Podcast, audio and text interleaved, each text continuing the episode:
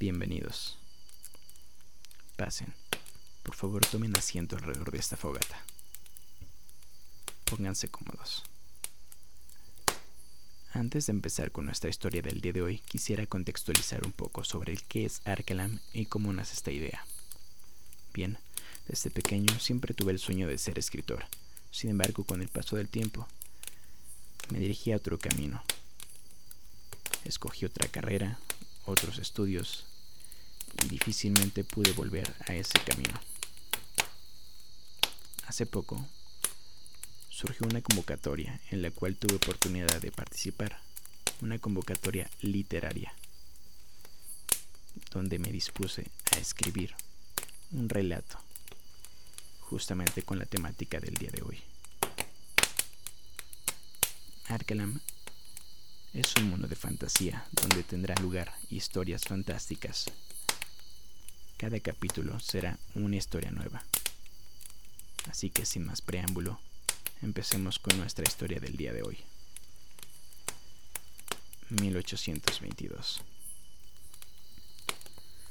En los adentros del bosque, en el condado de Antrim, en un castillo alejado de todo poblado existente, residía Lorcan, un príncipe exiliado por cometer actos contrarios a los principios de su linaje, o al menos esos eran los cargos que le imputaba su propia sangre.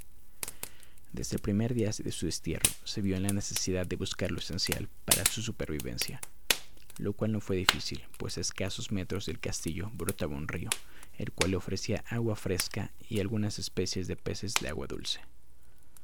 Lorcan era un joven de 25 años, de complexión delgada, tenía labios y pómulos rosados, ojos de coloración grisácea y cejas finas. Es cierto que desde el día de su destierro había perdido masa muscular, pero intentaba mantener fuerzas, pues algún día planeaba buscar su venganza. Una noche mientras Lorcan dormía, le visitó en sueños una dama. No pudo verla, pues el escenario era lúgubre y reinaba la oscuridad.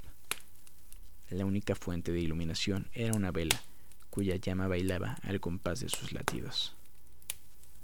No temas, no te haré daño, susurró la dama. ¿Quién eres? Me llamo Alana. No tengo mucho tiempo. Por favor, escucha con atención. En tres días, a las tres de la mañana, dirígete al ala oeste del castillo. Camina nueve pasos en dirección al corredor. Gira a la izquierda y toma el noveno ladrillo contado a partir desde la parte inferior. Dicho esto, desapareció, al igual que todo a su alrededor. Inmediatamente, Lorcan despertó.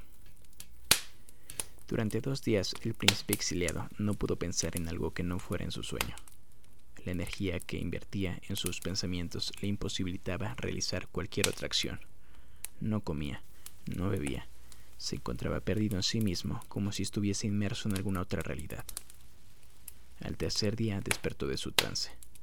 Eran exactamente las tres de la mañana. Se apresuró a seguir las indicaciones paso a paso, como si la voz de aquella desconocida se repitiera una y otra vez en su mente. Los susurros se hacían cada vez más presentes y constantes. La piel se le erizaba con cada palabra que escuchaba. Caminó lentamente contando cada uno de los pasos al unísono con la voz en su interior. Llegando al punto indicado, tocó el noveno ladrillo como se le había indicado, pero no pasó nada. Debes estar loco para seguir las indicaciones de un sueño, susurró para sí. A punto de retirarse, escuchó un sonido ceseante. Pequeñas piedras y arena caían sobre el suelo de madera, dando la sensación de tratarse de un cascabel. Volteó enseguida. Parte del muro ya no se encontraba. Se apresuró a tomar una de las antorchas que alumbraban el pasillo y se aventuró en el oscuro pasadizo. La vista era limitada, por lo que fue necesario agudizar sus demás sentidos. Procedió con precaución. Pronto advirtió escaleras de piedra bajo sus pies. Descendió cautelosamente cada uno de los escalones hasta llegar al final de la misma. El silencio se apoderó del escenario. Pequeñas gotas impactaban contra el suelo, formando un enorme charco. Caminó lentamente como si arrastrara los pies, pues a pesar de llevar consigo una antorcha, no podía ver claramente por dónde pisaba. Sus pasos hacían eco en aquel sitio. Escuchaba su respiración, el sonido de sus pies que perturbaba el charco, el sonido de las gotas que formaban diversas tonalidades suaves, el sonido de sus latidos formando un ritmo acelerado. A lo lejos vislumbró una pequeña luz carmesí. Su brillo se acrecentaba en proporción a la cercanía. Tras varios minutos de caminata, llegó a la singular fuente luminosa. Era una enorme pared rocosa con un cráneo grabado, teniendo por ojos dos piedras brillantes. Sobre el cráneo se encontraba una inscripción: Actus Mortis, dejando percibir un tinte escarlata entre sus líneas. El príncipe permitió rozar sus dedos en aquella inscripción. Susurró la frase inscrita al tiempo que un estruendo resonó, tomando la forma de una voz grave que formuló una pregunta, pareciendo esperar una respuesta. ¿Cuál es el color de la noche? Lorcan, atónito por tal cuestionamiento, no supo qué responder, pues lentamente asimilaba la situación. Incapaz de pensar con una respuesta lógica y casi por inercia, respondió roja, la cual provenía de su inconsciente al verse a sí mismo perdido en los ojos del ente grabado en el muro de piedra. La puerta comenzó a hundirse, permitiéndole el paso un nuevo pasadizo entre las rocas. Lentamente dio un par de pasos, entrando en lo que parecía ser una cueva. La puerta se cerró detrás de él. Posteriormente encontró un altar, un mueble hecho de cuarzo negro, con pequeñas incrustaciones de rubí. Sobre el altar yacía una hermosa dama, protegida por un domo de cristal. Su tez era blanca como la nieve. Sus labios se teñían de un rojo intenso. Vestía un vestido de color de sus labios y de su cuello pendía un amuleto azul. Alana, ¿eres tú? susurró. No obtuvo respuesta. Seguido por su impulso, tomó una piedra y golpeó el domo hasta pulverizarlo. La dama entre sus brazos y recorrió el camino de vuelta a su habitación. El camino parecía eterno, pero al ver el rostro de aquella hermosa criatura le devolvía el ánimo la respiración y la energía para poder continuar. Habiendo llegado a la recámara, recostó aquella figura inerte sobre su lecho. La cubrió con un manto de seda y la contempló por varios minutos, como si con esta acción protegiera sus sueños, aunque en el fondo sabía que estaba muerta, pues no tenía pulso y su piel fría no lograba recobrar calor.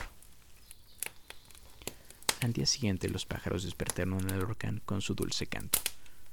Abrió los ojos. Tuvo la sensación de haber parpadeado por un segundo, pero había transcurrido gran parte de la mañana. Todo era tan extraño, al punto de parecerle un sueño.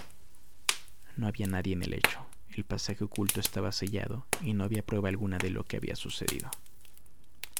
Recorrió cada ángulo del castillo intentando encontrar algún indicio o prueba de lo que había ocurrido. No encontró nada. Exhausto, se tumbó en el suelo, Cerró los ojos, suspiró profundamente y al abrirlos nuevamente se percató de que no estaba solo. Su intuición se lo advertía. Continuó su búsqueda, rondando por el comedor, la sala, las habitaciones de huéspedes, hasta que finalmente llegó al último compartimiento del castillo. Abrió lentamente la puerta del almacén, un lugar oscuro pero cálido. Entre las sombras se adivinó una figura, Tomó el pequeño candil que iluminaba la habitación y se acercó de manera sigilosa. Por favor, apaga el fuego. Aún no estoy acostumbrada a la luz. Lorcan inmediatamente apagó la vela, quedándose en completa oscuridad. Gracias. No entiendo mucho. El sueño, el pasadizo. Tú. ¿Quién eres? Soy Alana. Eres un... Alguien como tú, aunque no de tu misma raza. Inmediatamente llegó un pensamiento a la mente de Lorcan. Vampiros. En su infancia, Lorcan había escuchado relatos sobre estos seres, despertando en él una peculiar curiosidad. Había investigado y leído todos los libros existentes sobre el tema, llegando hasta el grado de la obsesión. Con el paso del tiempo, olvidó todo pues la sociedad reprobaba este tema, atribuyéndolo a seres imaginarios e inexistentes. El joven no supo cómo reaccionar, cayó en una contraposición de ideas. ¿Estaba diciendo la verdad? Imposible que existan, se repetía una y otra vez para sí mismo. Debes estar confundido, pero no debes temer. Soy como tú, siento, pienso, sueño, respiro, y aunque algunas de mis necesidades son diferentes a las tuyas, somos muy parecidos.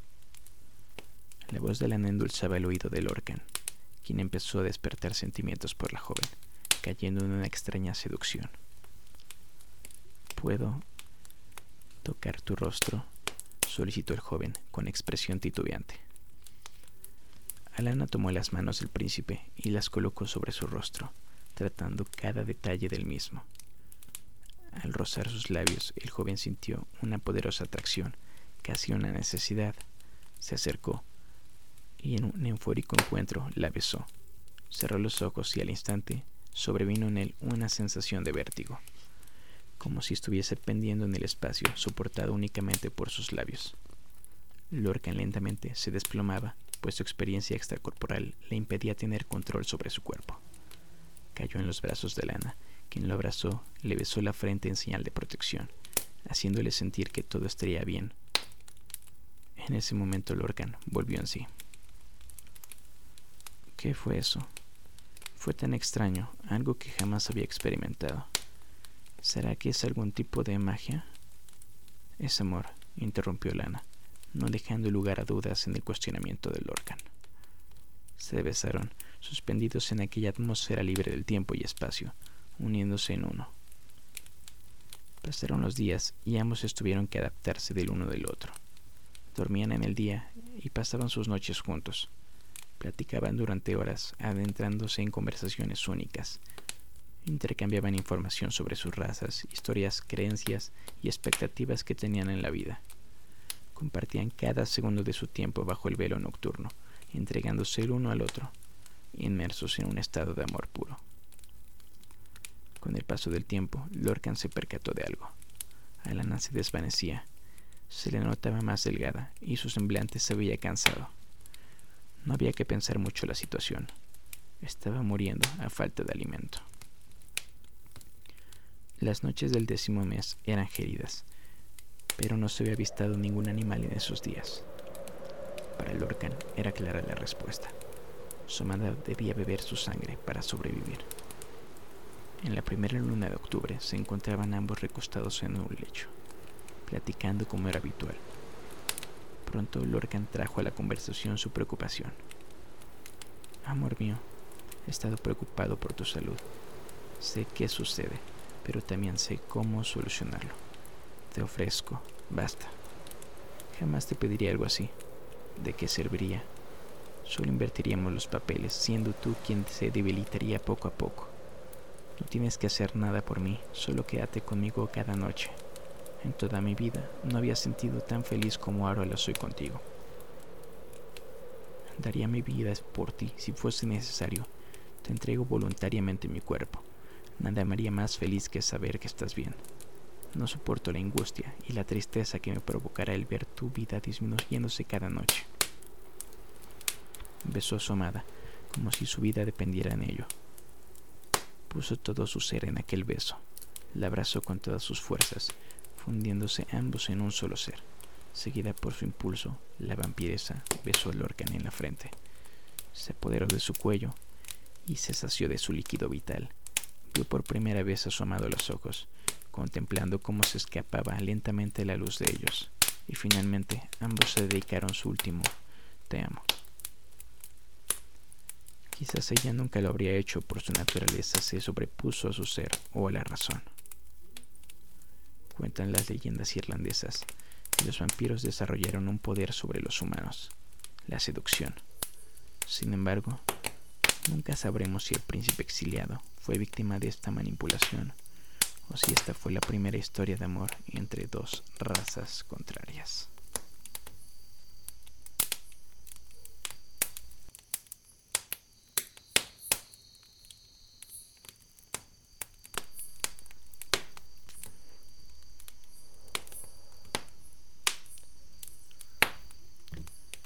Gracias por acompañarme en este primer capítulo. ¿Qué les pareció?